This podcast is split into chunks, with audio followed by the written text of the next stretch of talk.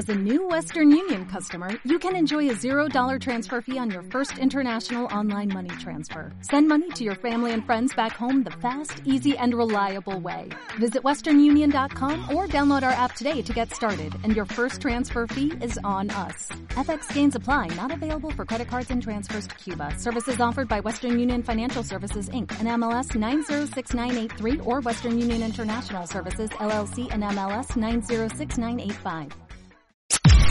Podcast Millennium.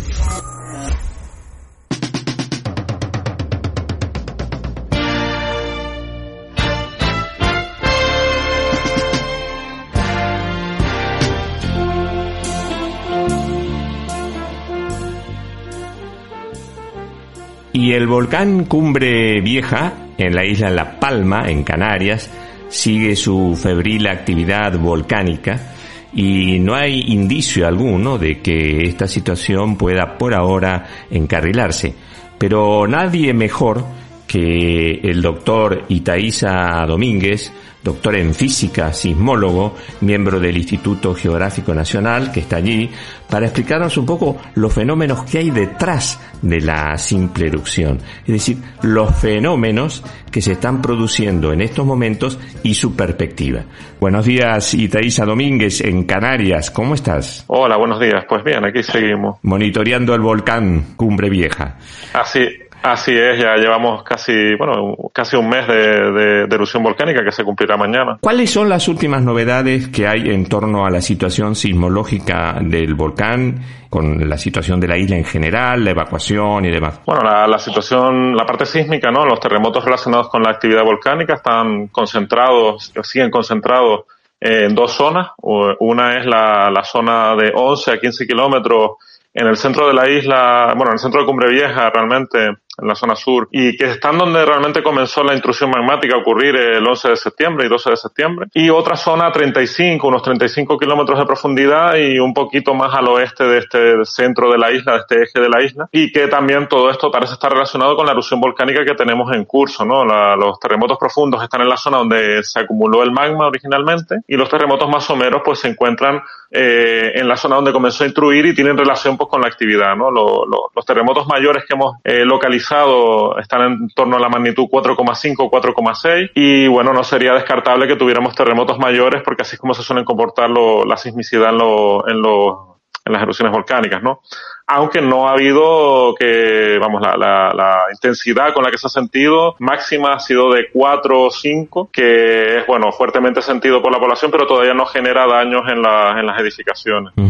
Respecto a las evacuaciones, sigue evacuada la zona cercana al volcán, ¿no? Estamos hablando de un entorno de los 2, 3 kilómetros de toda la zona donde hay coladas de lava y el cono volcánico principal, ¿no? Es una zona relativamente eh, pequeña, hablamos creo que de 7.000 personas evacuadas en la zona. Y Taisa, recién mencionabas 35 kilómetros de profundidad. Eso que existe abajo, ¿cómo, cómo se le denomina técnicamente a ese conjunto de lava que explota hacia arriba. Sí, bueno, el, el, magma en general se acumula bajo la isla, ¿no? Se acumula en varias capas. Primero se acumula en una capa más profunda. Bueno, el magma realmente se forma a bastante profundidad, unos 100 kilómetros de profundidad, y se va acumulando como si fueran gotas que suben.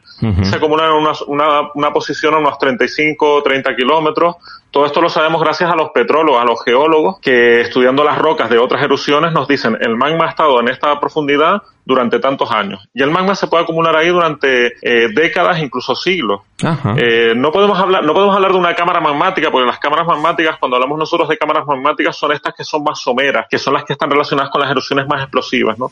Aquí el magma podemos decir que viene directamente del manto, o sea, esa profundidad, 35 kilómetros aquí en Canarias, es la parte alta del manto todavía. Ah. Y bueno, es, es donde se genera, donde digo, donde se un poco se acumula y y acaba saliendo a superficie, no todo, sale una parte a superficie, eh, una parte hace crecer la isla, por así decir, empujándola hacia arriba y otra parte la hace crecer em, expulsando material sobre la isla, ¿no? Que lo va, lo va acumulando. ¿A qué velocidad sale la lava? Porque he visto realmente una disparada de piedra, fuego, eh, ceniza fenomenal y el penacho ese que se forma en el cono. Sí, bueno, hay momentos en los que puede ser puede haber explosiones a velocidad supersónica. Es verdad que la, la, la, la nube de ceniza para que se genere una nube de ceniza, tiene que haber una velocidad considerable, pero estamos hablando de las explosiones de gas, que son las que, eh, esas burbujas de gas generan ceniza por la fragmentación de la, del magma al salir a superficie y salen disparadas a bastante velocidad.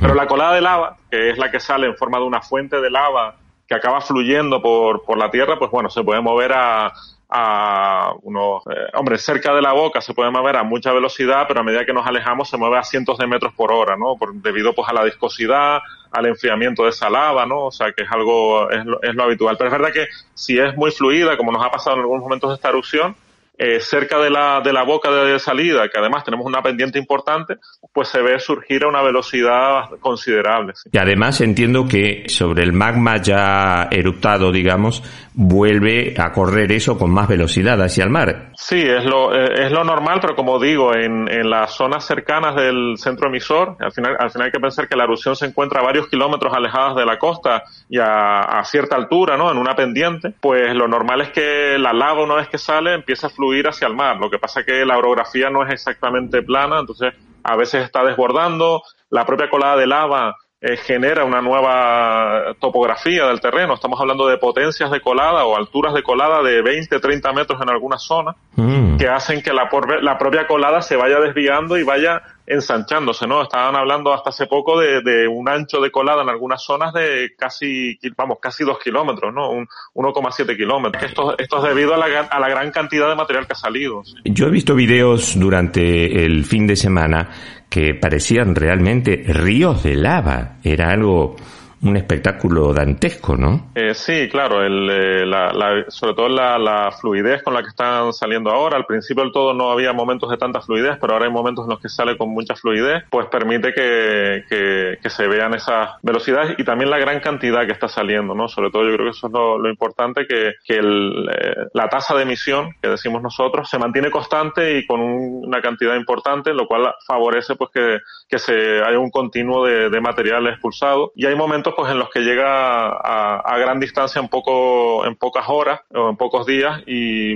y por eso hay momentos en los que ha tenido, que ha afectado a zonas que en un principio no, no, no, se sabía o no estábamos seguros de si iba a afectar y pues bueno, por desgracia ha acabado desbordando por unas zonas y ha acabado afectando a, a nuevas construcciones, ¿no? Que es lo que hemos visto durante la última semana. Sí, sí, las destrucciones eh, a daño, y daños civiles han sido muy, muy importantes. Desde el punto de vista eh, sismológico, ¿cuál es la perspectiva de esto, tú que eres sismólogo y además doctor en física, ¿no? Bueno, en principio, como he dicho, no, no descartamos que haya terremotos de mayor eh, magnitud. Uh -huh. eh, esto es algo que, que, ya lo hemos visto en otras erupciones volcánicas. Aquí mismo en Canarias tuvimos una erupción hace 10 años y, y, tuvo ese mismo comportamiento, ¿no? Respecto a la erupción en sí, no sabemos cuánto puede durar. O sea, ahora mismo no hay visos de que se vaya a acabar, no hay agotamiento de material, no hay ninguna señal que nos indique pues que está perdiendo fuerza y de hecho suele ser complicado el determinar ese momento, ¿no? Entonces ahora mismo la erupción podría durar semanas o, o meses más y no, no, lo podemos saber ahora mismo, en este mismo momento. Los otros parámetros, por ejemplo, de temperatura del suelo y los estudios de prospectiva geológica, ¿qué indican para el comportamiento de la isla La Palma en su conjunto, no? por ejemplo, un, estudio interesante es la deformación del terreno, ¿no? Cuando tenemos una intrusión magmática bajo la isla, eh, la, esa intrusión deforma el terreno y nosotros lo vimos antes de la erupción, ¿no? Y ahora, en, durante la erupción, hemos visto pequeños procesos de deformación muy locales eh, cerca de la erupción, ¿no? Y creemos que tiene que ver con realimentaciones que está teniendo la, la erupción, ¿no? Entonces eso es importante seguir haciéndole un, un seguimiento, ¿no? Otros, otros parámetros que se miden, por ejemplo, es la cantidad de dióxido de azufre que emite el volcán, ¿no? Uh -huh. Eso es importante porque ese dióxido de azufre solo puede venir de gases volcánicos y si se agotara de alguna forma, si redujera la cantidad de dióxido de azufre, podría indicar que se está agotando eh, eh, el magma, ¿no? Lo que pasa es que, como digo, son parámetros que hay que tomar con, con mucho cuidado porque ya tuvimos un parón de esta erupción, hace la, sí. después de una semana de erupción tuvimos un parón de varias horas de acuerdo. y se reactivó rápidamente, ¿no? Y esto es algo que pasa en estas erupciones de tipo basáltico, ¿no? Que pueden tener parones incluso de días y semanas. Esto lo vimos en la erupción de Islandia de este año. Tuvo uh -huh. un parón de varias semanas y retomó su actividad, con lo cual es, es delicado y hay que tomarlo con cuidado y seguir manteniendo la vigilancia, por supuesto. Cuando tú mencionabas la, la eyección de gases sulfurosos, ¿eso genera una nube tóxica? Bueno, en principio la cantidad que está emitiendo eh, se está monitoreando, la calidad del aire solo llevan el gobierno autonómico y, y, protección civil y en principio no ha habido afección especial excepto en las zonas más cercanas del volcán que ya están evacuadas. Uh -huh. eh, porque toda esa cantidad de material que a priori puede parecer importante se diluye distribuye en la atmósfera y quizá la mayor afección que tenemos no es tanto de, de los gases volcánicos, sino de la ceniza, que sí que está afectando a toda la isla. ¿El eh, aeropuerto cómo estuvo estos días, este fin de semana pasado, por ejemplo? Ha, estado cerrado por momentos debido a que por la meteorología, pues la ceniza la estaba enviando hacia, hacia el este de la isla y, ha habido momentos en otras semanas que incluso ha afectado aeropuertos de otras islas. Esto es habitual en estas erupciones. Hay que pensar que aunque la columna de ceniza está siendo de unos 4 kilómetros, eh, no la envía a la altura de donde vuelan los aviones habitualmente, pero sí el acercamiento a los aeropuertos pues se puede ver afectado. Y luego la, afección no solo a los aeropuertos, también a las personas y por eso eh, en toda la zona que puede haberse afectada por la ceniza, que no siempre es la misma de la isla de La Palma, se recomienda el uso de, de mascarilla que bueno, estamos un poco acostumbrados ahora con, la pandemia, pero bueno, una, una mascarilla FFP2 es lo ideal y gafas para proteger los ojos también, ¿no? Quitando eso no debería haber mayor problema, pero siempre hay que tener cuidado porque la ceniza puede ser perjudicial para la salud. ¿Cómo es el diagrama de tareas para las próximas semanas? ¿Monitoreo? Mantener la, vigilancia tanto en, en sitio, o sea, en, la, isla de La Palma hay desplegado un equipo del Instituto Geográfico Nacional pues, para hacer una vigilancia de la dinámica eruptiva y de todo el mantenimiento de todos los sistemas que tenemos y desde fuera pues hacer una vigilancia automatizada de todos los procesos, pues tanto sísmicos, geodésicos, ¿no? Todo lo que es la deformación y de geoquímica de los gases para intentar mantener un monitoreo de, del sistema, ver los cambios que se puedan producir. A priori ahora mismo no vemos ningún cambio eh, que, vaya a ocurrir a futuro, pero tenemos que seguir haciendo la vigilancia por si se producen cambios, se produce una nueva intrusión magmática a lo mejor que pueda eh, afectar otras zonas de, de la isla, cosa que es muy raro, pero no lo podemos descartar, con lo cual se sigue haciendo la vigilancia en ese sentido.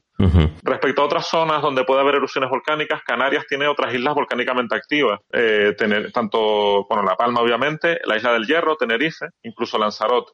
Lo que pasa es que las erupciones ocurren aquí cada muchos años. Ahora mismo en principio hay un estado de calma en el resto de las islas, no hay ningún tipo de actividad que indique que pueda haber una erupción en un futuro cercano. Pero bueno, hay que seguir haciendo la vigilancia porque puede haber eh, en cualquier momento un cambio como el que hemos tenido en La Palma, que después de una semana de actividad sísmica y, de deformación del terreno, eh, se produjo la erupción, ¿no? Con lo cual hay que estar atentos, pero la probabilidad es relativamente baja de que se vuelva a producir en, poco tiempo. Y Taisa Domínguez, sismólogo del Instituto Geográfico Nacional, doctor en física, muchísimas gracias por tus explicaciones. Que tengas una muy buena semana, Itaísa. Muchísimas gracias a ustedes.